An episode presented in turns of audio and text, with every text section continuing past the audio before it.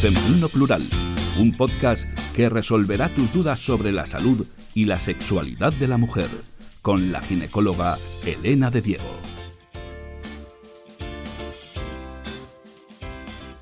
Hola a todos y bienvenidos al podcast en Femenino Plural. Soy Elena de Diego, médico especialista en obstetricia y ginecología y en este podcast voy a hablar sobre embarazo, salud femenina y bienestar desde la infancia hasta la madurez, de forma fácil y cercana. También contaremos con grandes expertos que nos ayudarán a solucionar todas esas dudas que nunca os atrevisteis a preguntar. Comenzamos.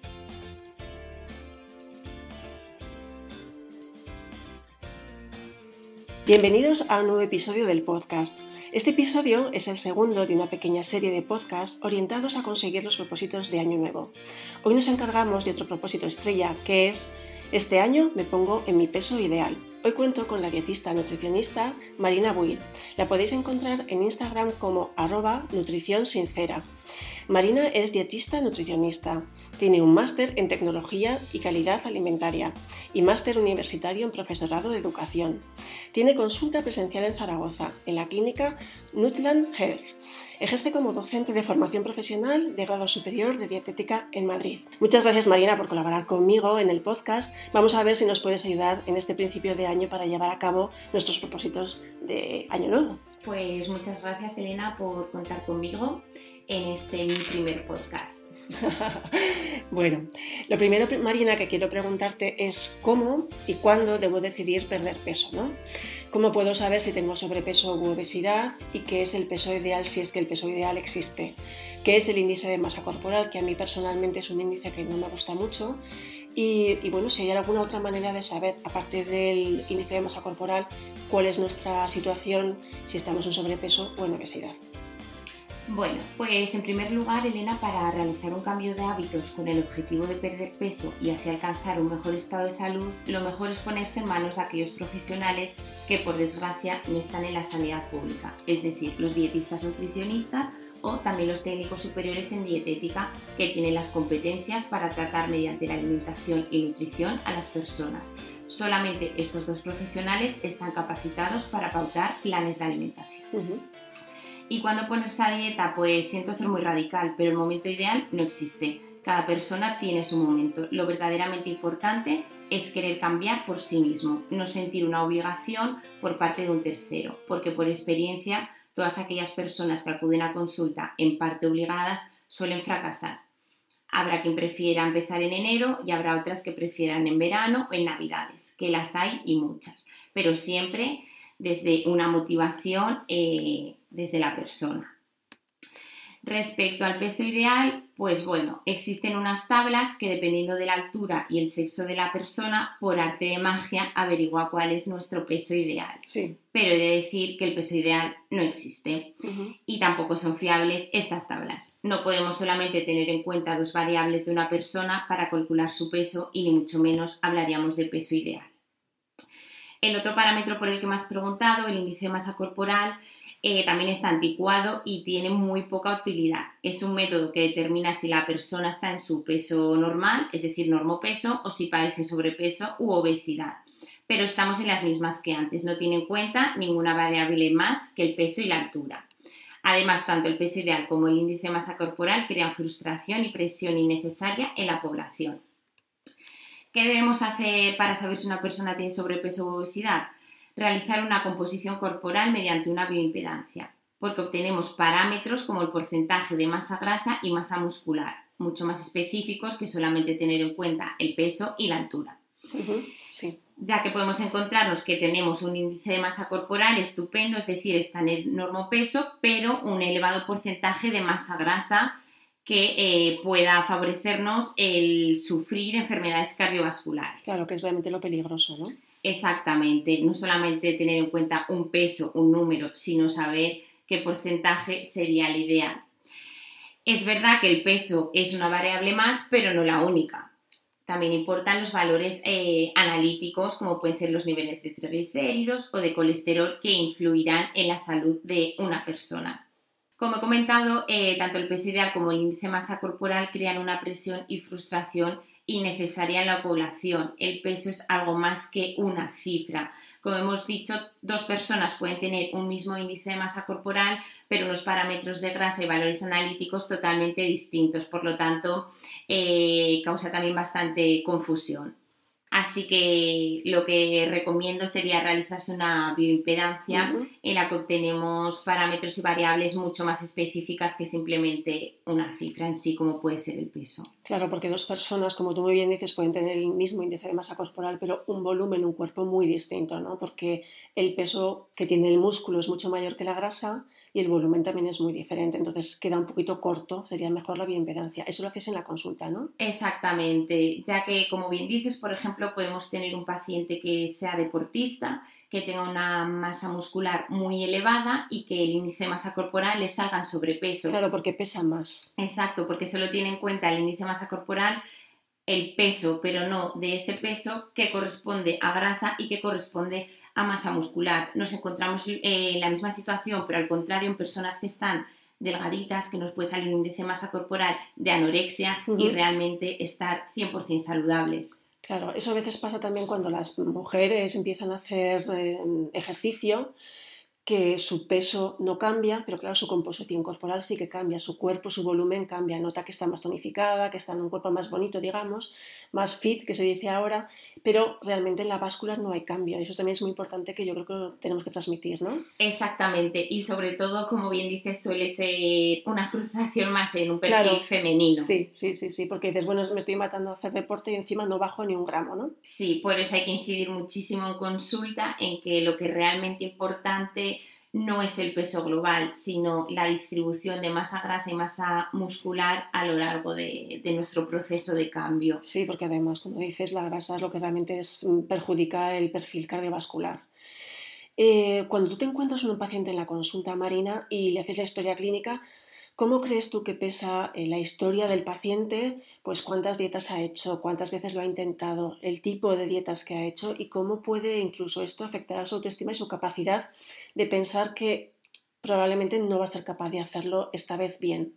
Pues la verdad que el saber si ha hecho dietas o no es muy importante y sobre todo qué tipo de dietas y en manos de quién se ha puesto ya que nos hará conocer aspectos muy personales del paciente, como puede ser su personalidad, su motivación, si su preocupación realmente es un físico o es su salud. Suelen ser personas muy duras consigo mismas y también con los profesionales, ya que a veces achacan su, error o su no cambio al profesional.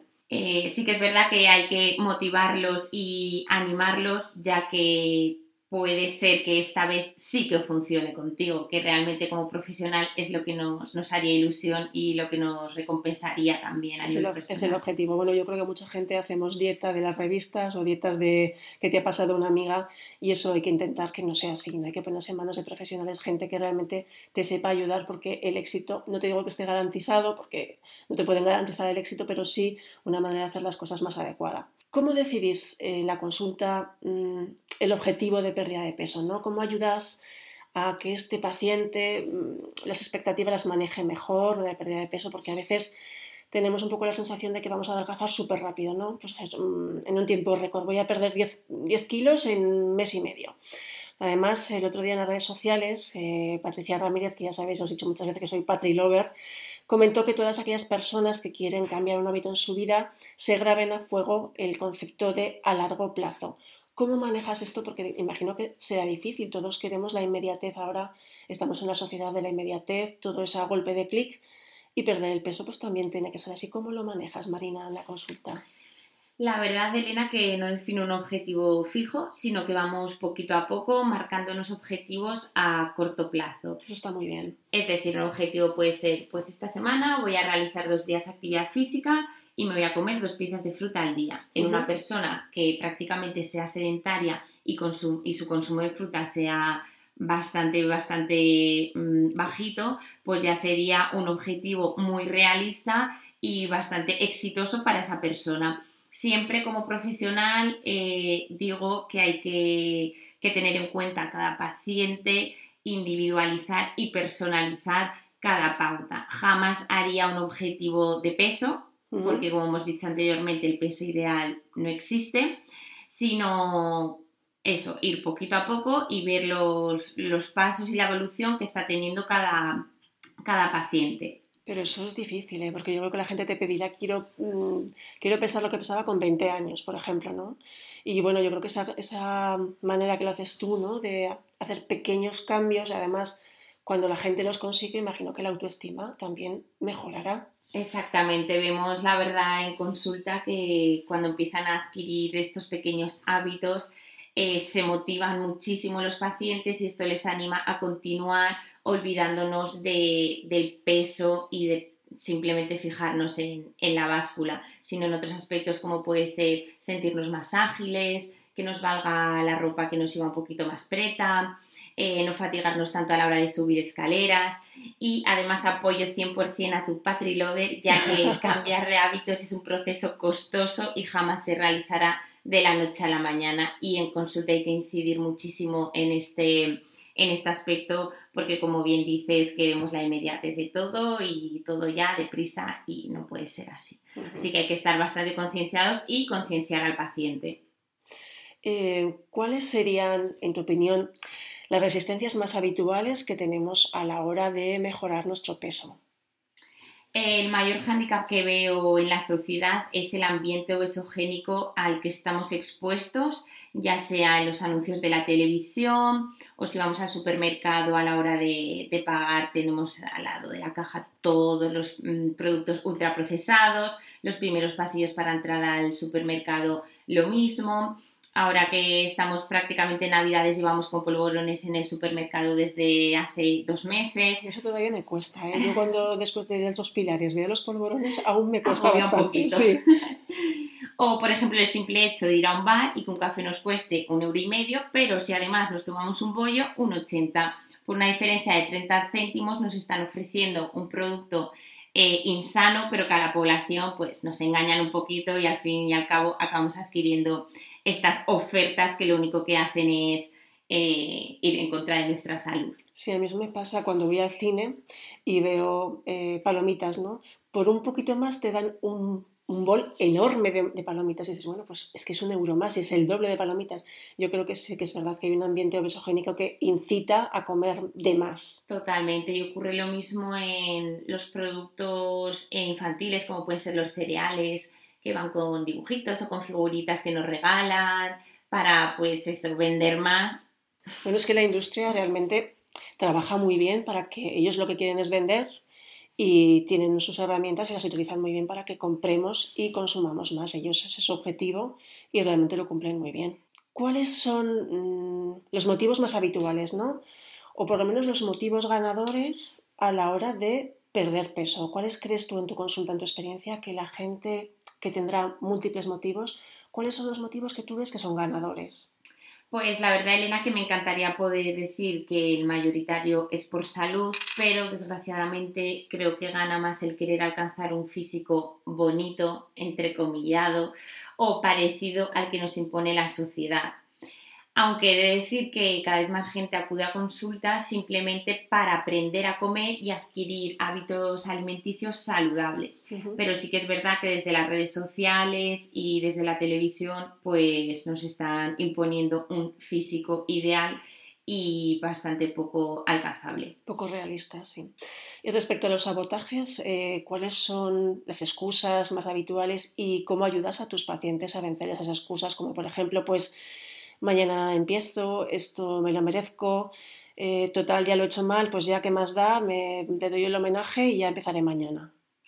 Pues sinceramente sobre todo hay que trabajar desde la motivación y resaltar las virtudes que tienen nuestros pacientes, ya que estamos en una sociedad que solo nos enseña a fijarnos en lo malo que tenemos pero todo lo bueno con lo que contamos a veces no, somos capaces de verlo. Por eso es muy importante resaltar las virtudes de, nuestros pacientes. Eh, hay que decírselo alto y claro, pero también he de decir que cuando existen problemas más frondosos como puede ser una depresión o una ansiedad, siempre, siempre hay que derivar a profesionales eh, adecuados como pueden ser los psicólogos y psicólogas o psiquiatras y profesionales de la salud mental hay que dejar a un lado el intrusismo profesional que también está muy extendido entre, entre nosotros, entre los propios profesionales sanitarios. O sea, es decir, lo que pones es el foco en lo que ha hecho bien, lo que ha conseguido hasta ahora y no realmente en error, que errores vamos a cometer todos y que, bueno, pues que una educación nutricional, que es lo que tú haces, es una, carrera de fondo, ¿no? Va a haber errores, va a haber momentos en los que lo hagas mal y que por un error no lo eches todo a perder. Exactamente. Eh, siempre se considera como una pérdida de tiempo en consulta la educación nutricional, pero es totalmente lo contrario, porque aunque inviertas mm, más tiempo a, largo plazo, ves que los resultados son muchísimo mejores. Bueno, vamos a hablar un poco de redes sociales. Las redes sociales son la fuente inagotable eh, que hablas de sobre nutrición, ¿no? Eh, pues en redes sociales, como todo, te encuentras cosas buenas, cosas malas. ¿Cuáles son los mitos más habituales eh, de la pérdida de peso que te encuentras en redes sociales y también en la consulta con más frecuencia? ¿Cuáles son esas ideas que tienen los pacientes que cuando tu consulta más arraigadas? La verdad, Elena, que tienes razón, estamos sobreinformados de, de, todo, pero en el aspecto de la nutrición y alimentación mucho más. Porque es bestial, ¿eh? Todos creemos saber, sabe nuestra vecina del cuarto, sabe nuestra amiga, sabe otro profesional sanitario que no es dietista nutricionista. Entonces, lo que tenemos que tener en cuenta, y si tenemos dudas, como ya he dicho al principio, es acudir a un profesional de, sanitario de la alimentación pero como mitos, podríamos estar hablando aquí todo el día, pero destacar eh, los, los, que más escucho en consulta, que suelen ser que a la semana se tiene que perder sí o sí dos kilos, que para perder peso hay que realizar cinco comidas al día, que si nos excedemos en una cena o en una comida tendríamos que hacer ayuno o ayuno intermitente, que ahora está muy de moda. Compensar, ¿no? Compensar, exactamente. Y realmente cuando acuden a consulta te das cuenta que que muchísima gente tiene estos mitos súper calados en, su interior y hay que, trabajar para no realizarlos, vaya. Hay una frase que a mí me llama mucho la atención, seguro que tú estarás, bueno, súper acostumbrada a oírla, ¿no? Y es que es el, es que yo como poco, pero si yo no como nada.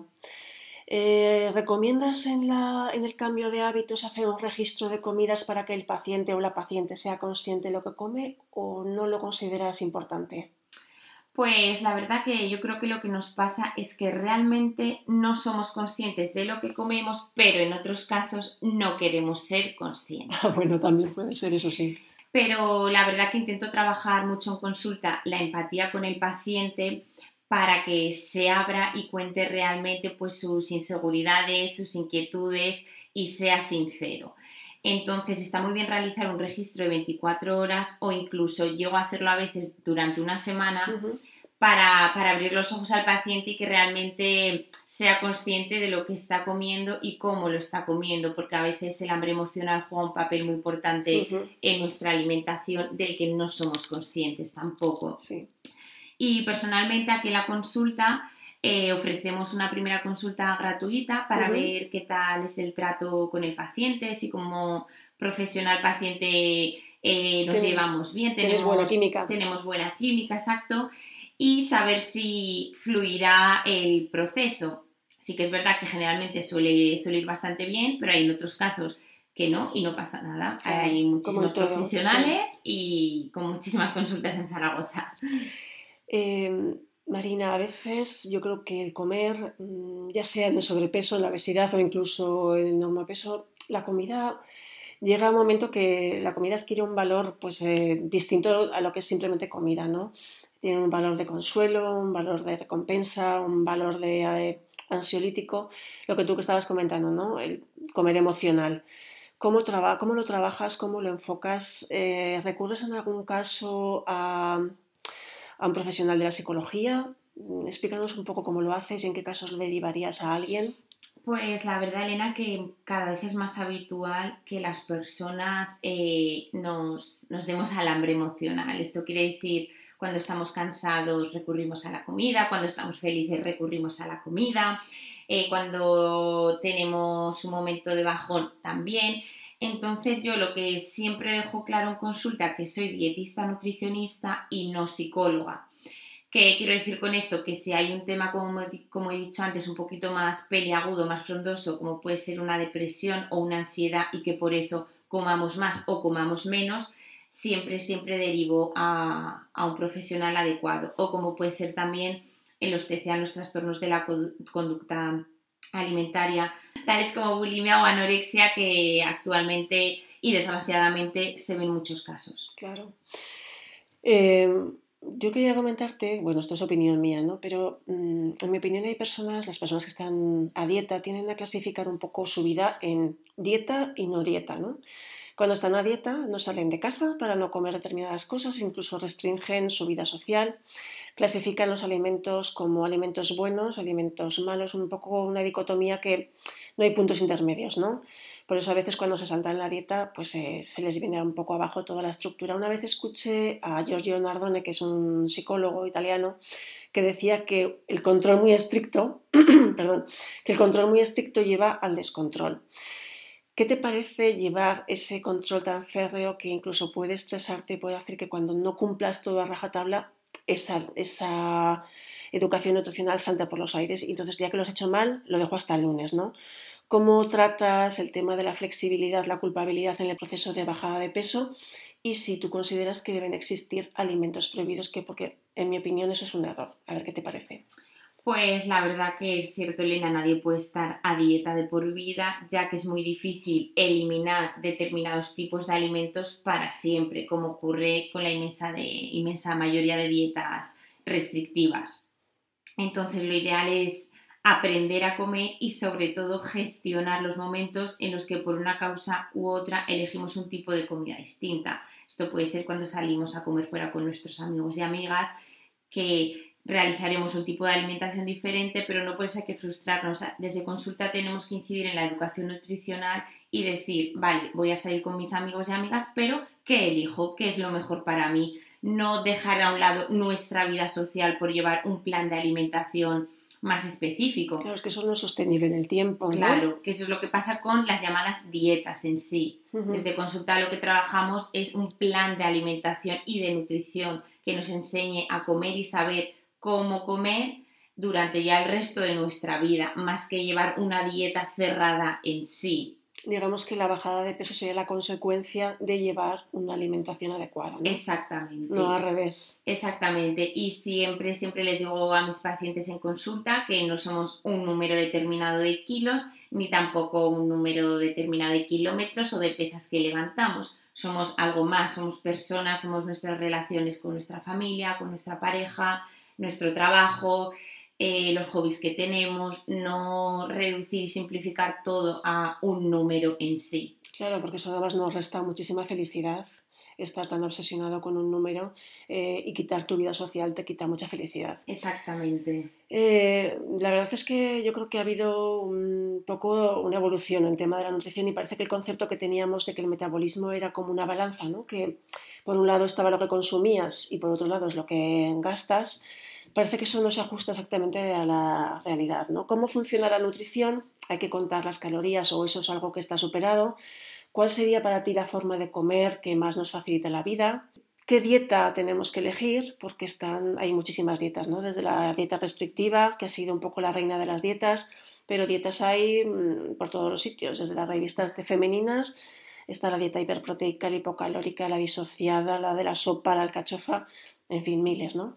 ¿Cuál es un poco, mm, en tu opinión, con lo que se sabe en la actualidad, la dieta que debemos seguir de una forma mayoritaria? Porque evidentemente casos hay miles, pero bueno, ¿cuál sería tu consejo mayoritario para ayudarnos? Sí, pues mira, en primer lugar, Elena, tenemos que olvidarnos para siempre de las dietas restrictivas, que lo único que causan es frustración en la persona, porque estas se pueden seguir de, de un tiempo limitado y lo que perdemos en una semana lo recuperamos en dos días. Y además que te da una tristeza eso de la dieta. Esto puede pasar con la dieta de la piña, como la que has nombrado. Bueno, ahora hay mil, se te ha olvidado decir la del grupo sanguíneo, muy de moda también.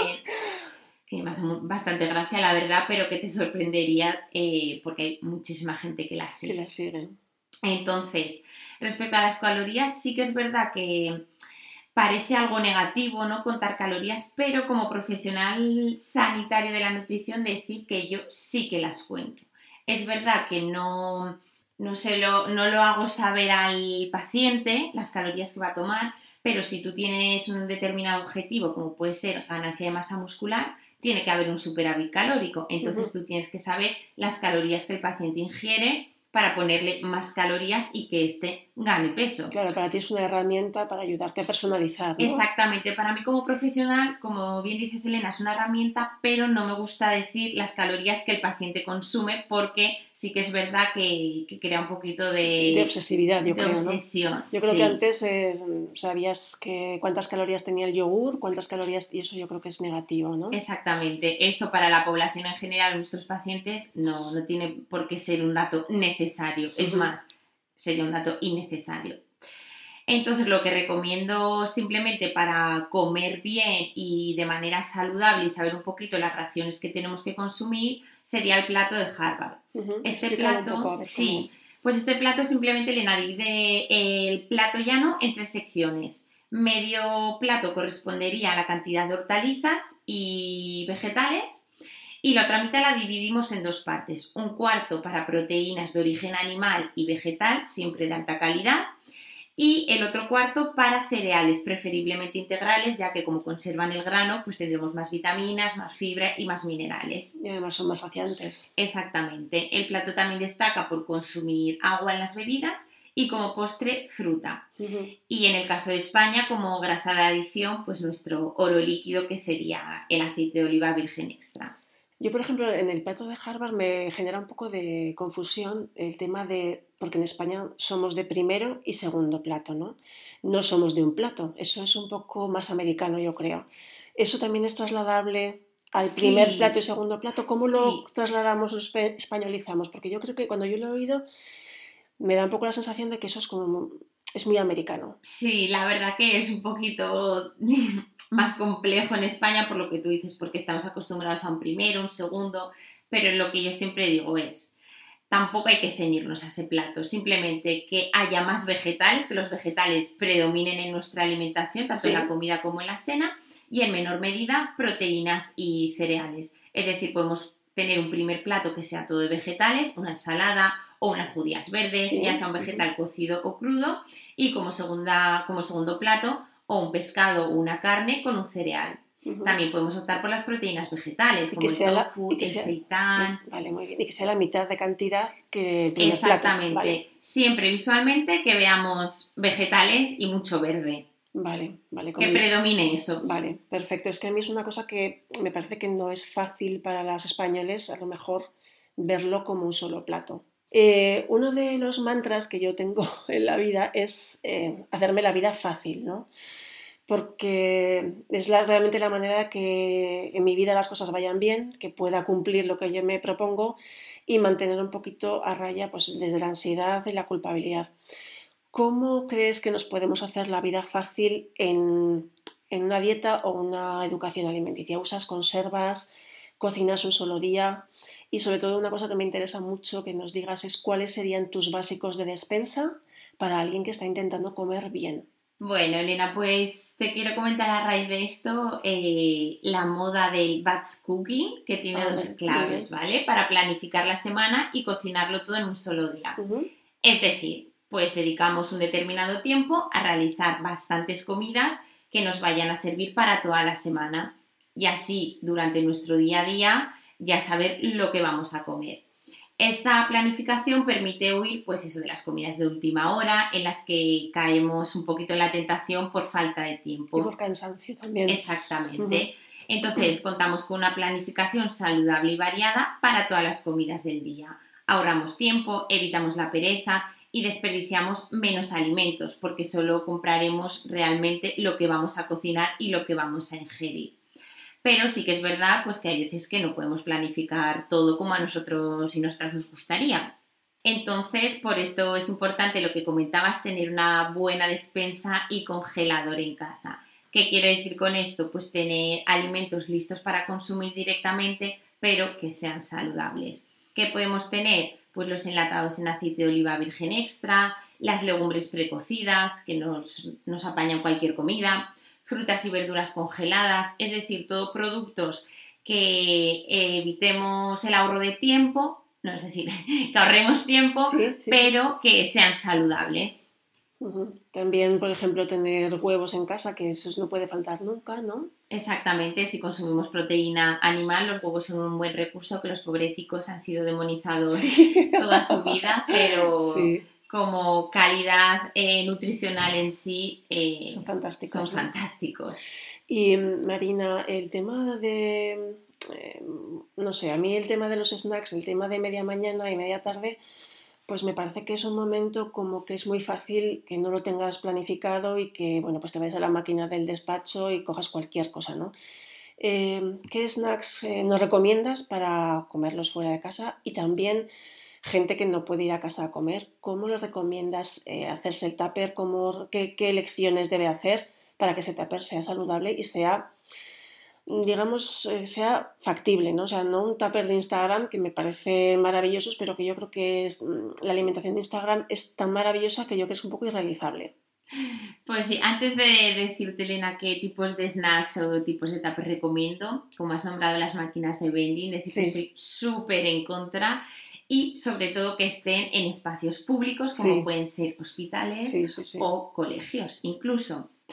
Eh, porque lo único que hace pues eso es eh, incitarnos a consumir productos de una calidad nutricional pésima y eso que en algunas empiezas a ver un poquito de frutos secos o alguna fruta en cuarta gama, estas que vienen en bolsita y ya son listas para comer, pero bueno, eh, realmente tendríamos que hacer ahí como un llamamiento y que las eliminen o por lo menos que se renueven y se adapten a... Se reinventen. Exactamente. Bueno, como snacks que recomiendo, que suelo recomendar, pues bueno, cositas fáciles de consumir y prácticas, que no nos lleven una elaboración muy, muy costosa, por lo que dices, porque tenemos poquito tiempo pues, para desayunar o para merendar en el trabajo. Y siempre suelo recomendar fruta, que es muy fácil de transportar en el bolso o en la mochila, y frutos secos, siempre al natural, que no estén fritos, porque entonces ya perdemos un poquito la calidad de lo que es el producto. Bueno, pero fíjate yo, es verdad que siempre se recomienda el fruto seco que no esté frito, pero bueno, prefiero que sea frito que no comerte un donut. Exactamente. Hombre, si nos ponemos a hacer comparaciones así, seguramente comparando con un donut será cualquier cosa mejor. y respecto a las comidas, eh, que, bueno, no me has dicho de tuppers. Sí, lo de los tuppers, cierto. Pues bueno, yo lo que recomiendo es eso, como te he dicho antes, eh, sobre todo eh, alimentos rápidos de utilizar para hacer elaboraciones completamente saludables. Podría ser, por ejemplo, un arroz precocido con una latita de atún y tomates cherry. Ahí tenemos un plato saludable que nos lleva a hacerlo mm, un minuto, que nos podemos llevar los alimentos por separado al trabajo y hacérnoslos allí. O sea, no tenemos que matarnos en sí la cabeza el día de antes y utilizar una cocción culinaria como puede ser un horno si nos da más pereza o si vamos a invertir más tiempo. Simplemente con tener unas buenas conservas en casa y unos productos precocinados saludables, podríamos comer prácticamente todos los días de tapé y de una manera sana. Pues es que me parece muy interesante porque yo que veo a veces preparaciones de tapes en Instagram siempre veo lo mismo, ¿no? El aguacate. ¿La quinoa? La quinoa, eso, la quinoa. En fin, me parecen cosas como bastante. Hombre, está muy bien que lo introduzcas, pero me parece un poco difícil para los que somos eh, españoles, que no, no, es una alimentación que probablemente hayamos visto en nuestras casas. Y me gusta que nos lo pongas un poquito más fácil. Sí, sí que es verdad que respecto a la quinoa, Elena, también hay vasitos precocinados de ah, quinoa que simplemente los ingredientes son quinoa. Es decir, que no lleva nada más adicional, abrimos el, el paquetito, lo calentamos en el micro y tenemos nuestra quinoa pues para esos momentos que tenemos más prisa. Así que es verdad, pues bueno, que consumimos un poquito más de plástico, que también hay que tener aspectos ya en referencia al medio ambiente que, también son importantes y que a veces olvidamos. Por eso siempre recomendamos más mercado, menos supermercado. Pues sí, por lo mismo. aunque a veces soy consciente y realista que pues optamos por el supermercado porque es lo que tenemos más a mano. Pues sí. Y respecto a preparaciones, eh, ahora has comentado eh, pues eso, que sea fácil, pero ¿cómo, cómo cocinamos? ¿Al vapor? Eh, ¿Qué nos recomiendas para la pérdida de peso? Bueno, pues yo siempre recomiendo cocciones culinarias saludables, que estas son a la plancha, al vapor, al microondas también, es decir, que no añadamos mucha grasa y en el caso de que añadamos grasa, pues que sea siempre aceite de oliva virgen extra. Dejemos a un ladito el aceite de girasol, que también está súper instaurado en nuestra sociedad y primemos siempre por el, el AOV. Sí, aceite de oliva virgen extra. Exacto. Oye, ¿y cómo combatimos ese aburrimiento tan grande de la ensalada y la pechuga de pollo a la plancha? Ay, es porque que... Es, porque es un horror. Pero yo creo que es más algo que también llevamos en nuestro interior. O sea, hay un mundo más allá de la lechuga y la pechuga. Hay un millón de alimentos. ¿Qué pasa? Que a veces no tenemos recursos y, por ejemplo, acudir a un nutricionista también puede ser para tener más recursos para comer bien. Simplemente. Porque yo creo que nos ponemos a dieta y lo que primero hacemos es ensalada y pechuga. Y es Exactamente. Que la dieta de la lechuga y pechuga que llamamos los nutricionistas, que suele ser el perfil eh, de chica menopáusica. Bueno, está muy de moda ahora el tema del mindful, mindful eating. ¿Lo recomiendas? ¿No lo recomiendas? ¿Recomiendas que veamos eh, la tele a la vez que comemos, que estemos con atención plena? ¿Cómo lo enfocas eso en la consulta?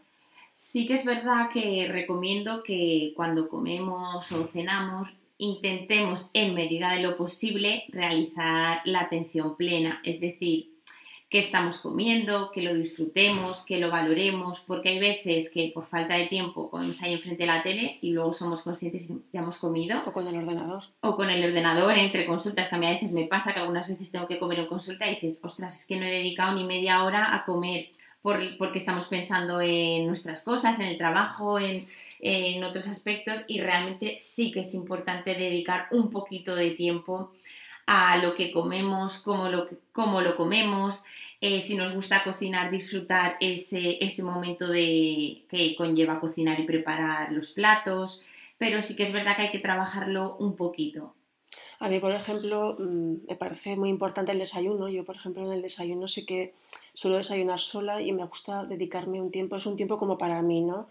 De mm, prepararme el desayuno, de estar mm, como más atenta y yo creo que es un momento muy placentero dedicarte un tiempo a estar relajada y comer relajada. Sí, pero también tenemos que entender, Elena, a las personas que no les gusta, por ejemplo, cocinar o que prefieren comer un poquito de manera más rápida. No quiere decir que para ellos sea negativo. Hay personas simplemente pues que en el desayuno o sea, cogen su fruta y sus frutos secos, que es una comida saludable, pero que han dedicado 30 mm, segunditos a cogérselo y luego comérselo.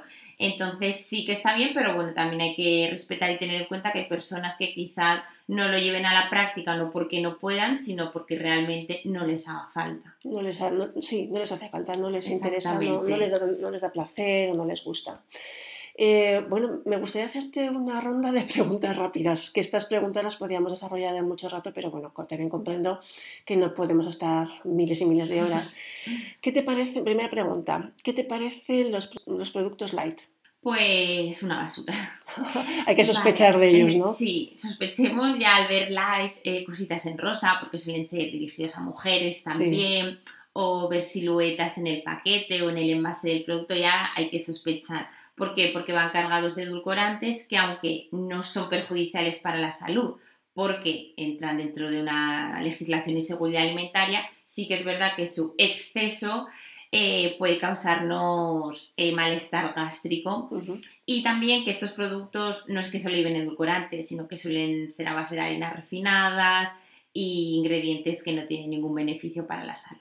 O sea que no lo recomiendas. No, en absoluto. Y sobre todo, que es muy importante, eh, las personas diabéticas que a veces van a por los productos light porque claro dicen bueno pues no llevan azúcares voy a consumir o me puedo permitir consumir un poquito más y en realidad lo que estamos haciendo es consumir más y de peor calidad y el tema de los productos light que me parece mm, que es un gazapo eh, como dices tú que hay que sospechar yo creo que es que además cuando comes producto light comes más porque dices bueno como engorda menos me pongo más cantidad Exacto, y al fin y al cabo consumes más cantidad y si lo que te importa son las calorías, estás ingiriendo más calorías, por lo cual vas a engordar Yo pienso que es mejor comer el producto natural, por ejemplo, la mayonesa, ¿no? Te comes la mayonesa normal y si eres, eres más consciente de que tienes que comer menos cantidad. Exacto. Eh, las bebidas cero que están tan de moda, bueno, ¿qué te parecen? ¿Aumentan la insulina? ¿No la aumentan? ¿Qué, ¿Qué, es lo que nos dices? Pues pasa un poquito como con los alimentos light. En realidad son bebidas que eh, se restringe el azúcar, pero se les añade edulcorantes. Entonces, a ver, aquí hago como dos divisiones. Suelo recomendarlas en los casos de personas que salen mucho a tomar eh, pues refrescos o bebidas alcohólicas por su vida social, porque les apetece. Entonces es como empezar una restricción poquito a poco. Pues si está tomando al día un litro de Coca-Cola normal, que hay personas que lo consumen, pues empezar, venga, pues vamos a beber dos latitas y que estas sean cero. Es decir, siempre hay que adaptarse a cada persona.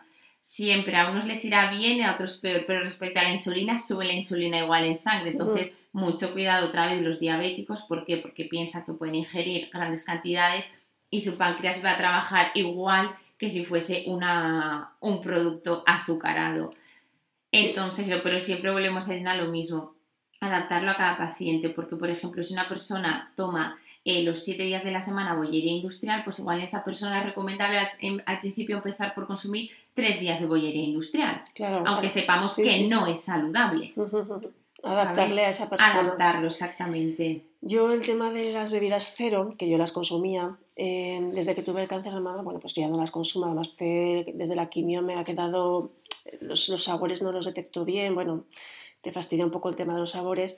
Y he optado cuando salgo o cuando me apetece una bebida refrescante, lo que tomo es agua con gas y les echo, le echo limón, ¿no? Me parece, bueno, yo lo aconsejo esto sí, pero bueno, a ver qué nos dice sí, No, siempre, siempre. Yo digo, la mejor elección es agua. ¿Y el agua mineral también podemos? Sí, el agua mineral o, y con gas, se puede. También, porque simplemente lo que añadimos es carbono, es decir, eh, las burbujitas, el gas. Y para hacerla un poquito más atractiva, pues usar frutas, limón, lima, fresas, que dan un sabor un poquito más especial, o infusiones y té con hielo.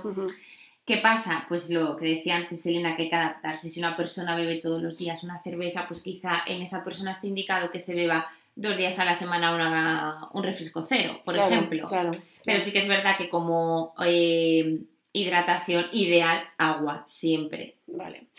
Eh, ¿Podemos hacer mm, alguna transgresión, es decir, saltarnos una vez a la semana o X veces a la semana el régimen o la dieta? A ver, nunca pondría en sí un día especial para saltárnoslo, porque entonces ya la mente está buscando, vale, voy a hacerlo todo perfecto, pero va a llegar ese día y me voy a poner como el Kiko, ¿vale? Para que nos entendamos. Pero sí que es verdad que si salimos un domingo, un sábado o cualquier día de la semana y nos apetece un tipo de alimentación distinto, no hay que frustrarse, simplemente saber que después vamos a llevar nuestra rutina alimenticia, alimentaria ideal y saludable. Es decir, cuenta más lo que hacemos a lo largo de los días que no una comida puntual. Una comida puntual no nos va a hacer estar más saludables o menos saludables, o coger peso o no cogerlo, sino la, el estado y nuestra rutina diaria, digamos. Vale, no lo recomiendas, pero sí que recomiendas la, flexibilidad. Exactamente, ¿no? recomiendo como tal un día a la semana hacer un libre, que está muy de moda, que se llama ahora, sino que si en ciertos momentos de la vida nos apetece consumir un tipo de alimento que sabemos realmente que no es lo mejor para nuestra salud, no frustrarnos. ¿Te lo comes sin culpas? Te lo comes, lo disfrutas. Y vuelves a tu rutina. Y vuelves a tu rutina. Vale. ¿Se puede comer de todo? Bueno, esto es un mito eh, también bastante instaurado en la sociedad que siempre decimos, no, hay que comer de todo, pero poco. Eso de poco también es muy eh, difícil. Pues no, o sea, no hay que comer de todo porque si tú das esta, este mensaje, la gente se piensa que puede comer todos los días un poquito de bizcocho o un poquito de bebida azucarada, o bueno, si damos marcas que no sé si se puede, ¿no? Tú puedes decir lo que quieras. Pues el colaca con una magdalena, claro, eso es comer de todo, ¿no? Entonces, sí y no, es un mensaje que, claro, según cómo lo tomemos, ¿sabes? Generalmente la población pues va a decir, ay, comer de todo. Vale, pues mi cervecita con mi pinchito todos los días, porque yo puedo comer de todo siempre, ojo, hay unas limitaciones. si todos los días te tomas tu cola con una magdalena, pues mm, tu salud interna va, a acabar peor que si no lo tomas. Yo creo que no es un buen mensaje, pero aparte de que no es un buen mensaje, mm, las personas buscamos un poco, no digo pervertir, pero cambiar un poco, adaptar ese mensaje a lo que nos interesa, ¿no? Claro. Entonces, ese es un mensaje peligroso porque lo vamos a modificar a lo que nos interesa a nosotros. Exactamente. Y mm, me gustaría mucho que nos dijeras, porque yo creo que hay gente que tiene un poco la tendencia a quitar las proteínas, porque claro, la carne, el pescado, ¿qué importancia tiene comer las proteínas? Que no las olvidemos, o las, tanto vegetales como animales, en una dieta. Claro, en el tema de, las dietas mm, vegetarianas, a quitar huevos, a quitar leche, a quitar carne, pescado, pues bueno, hay que estar muy convencido y saber muy bien, ¿no? Pues que las proteínas también las puedes conseguir con vegetales. Exacto, de hecho este, este, fin de un taller sobre veganismo y uno de los mitos sobre el veganismo es, es que no tienen proteínas, sí, o sea, tienen inmensidad de proteínas en los alimentos y es de, calidad vegetal y es de calidad y de calidad y sin grasas, como pueden ser las legumbres, la soja, eh, los garbanzos y combinando estas legumbres con otros cereales, pues obtienen 100% su dieta variada, saludable y rica en todos los macronutrientes. Sí, eso, es lo que yo me refería, ¿no? Que la gente como quiere instaurar un poco, comer más vegetales,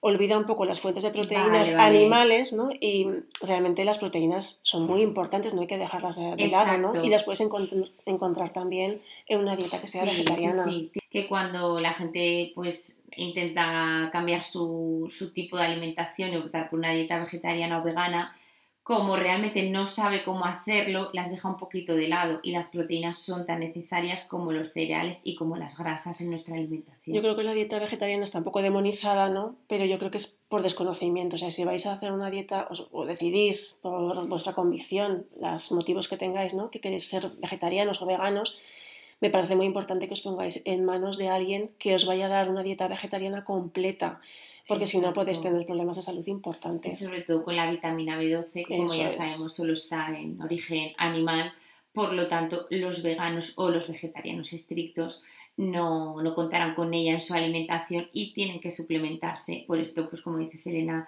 está bastante bien y ya por su salud que acudan a un, nutricionista. Hay que hacerlo con cabeza. ¿Existen los superalimentos?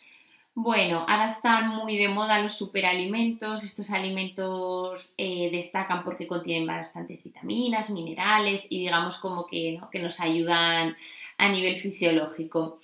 Eh, personalmente creo que no, que no existen ni los superalimentos, ni los buenos alimentos, ni los malos alimentos. Hay alimentos en sí y cada uno tiene sus propiedades. Por ejemplo, pues la quinoa, que es un pseudo cereal que como hemos dicho antes ahora está más de moda pues sí que es verdad que tiene más vitaminas y más minerales, pero no por eso yo ya lo encajonaría como un superalimento. En realidad hay muchas frutas que tienen muchas vitaminas y muchos minerales y son eso, frutas, no superalimentos. Yo creo que lo de los superalimentos sería, si solo vas a comer un alimento, pues la quinoa es un, buen, es un gran alimento, ¿no? Pero es que comemos de todo, entonces claro. no podemos darle esa importancia a estos alimentos, Exacto, ¿no? no hay que eh, santificarlos, santificarlos los alimentos, sino pues hay muchos y cada uno tiene sus propiedades y si los combinas pues, pues más aún. ¿Hay algún mantra que tú le repites a tus pacientes eh, de forma machacona para que se les a fuego? ¿Cuál sería? Eh, pues sinceramente que nos valoremos como personas. Muy bien. sí, simplemente eso, que, que nos queramos.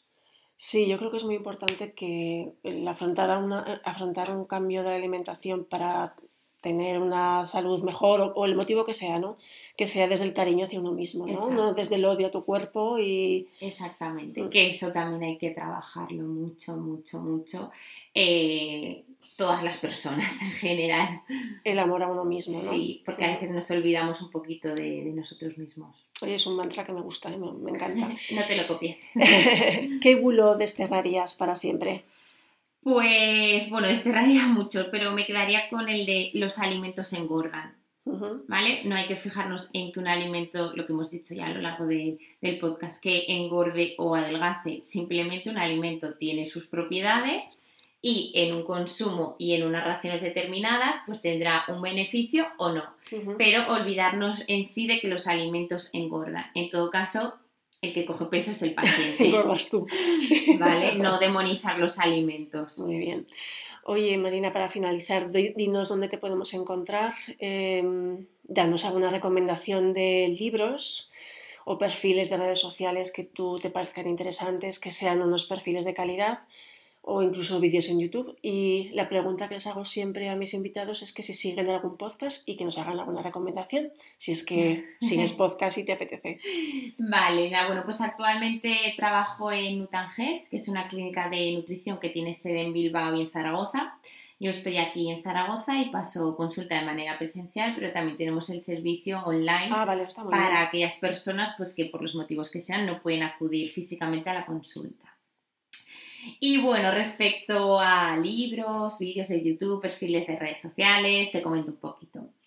Eh, recientemente, como libros, he leído el de Psiconutrición, que está escrito por Griselda Herrero y Cristina Andrade. Sí, les vamos a hacer un podcast con ellas. Ah, sí, sí. pues mira, qué bien. y también el de Sin dieta para siempre de Gabriela Uriarte. Pero he de decirte que me satura mucho leer libros de nutrición, porque estamos todo el día en la consulta, vas a tu casa y te hablan de nutrición, vas con tus amigas y te hablan de alimentación, y es como necesitas también un momentito ¿no? para desconectar de, la nutrición, la alimentación y todo lo relacionado. Así que me gustan bastante las novelas como, como lectura también. Muy bien. Y bueno, como canal de YouTube te destaco el de Sefi Food, que es Sergio, que es un tecnólogo de alimentos, que es una carrera también muy parecida a la nutrición, pero que no tiene nada que ver. Es decir, más que parecida, Trata los alimentos, ¿no? Pero otra sí, no la, exactamente, sí, lo has definido muy bien. Y la verdad que es que me encanta y me río mucho con él porque aparte aprendes también mucho, que es lo que me pasa con Marian García, que es muy conocida como Boticaria García, que dice verdades como puños, pero también con ese toque de humor que creo que es muy necesario en la vida. Y luego como referente, como una dietista nutricionista para destacar es Victoria Luzada, que en redes sociales está como Nutritionist de New Black, que la verdad que me encanta. Sí, yo también la sigo. Por lo menos lo que nos muestra en las redes sociales es muy natural y creo que debemos ser un poquito más así, dejar los clichés de la perfección a un lado. Y nada, Elena, respecto a los podcasts, si te soy sincera, pues he empezado hace poquito a escucharlos, irónicamente.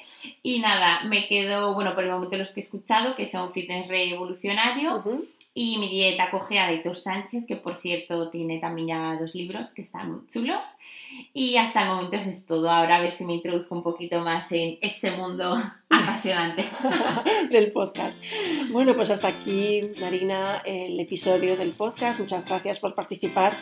Estoy segura que todos estos consejos que nos has dado nos van a ayudar a llevar una alimentación mejor y para no agobiarnos con los kilos este nuevo año. Os recuerdo que tenéis el podcast disponible en iVoox, en Spotify y en Apple Podcast, que si os ha gustado os suscribáis y si lo difundís me ayudáis a llegar más lejos. Y si queréis poneros en contacto conmigo lo podéis hacer a través de mi Un beso y nos vemos en 15 días.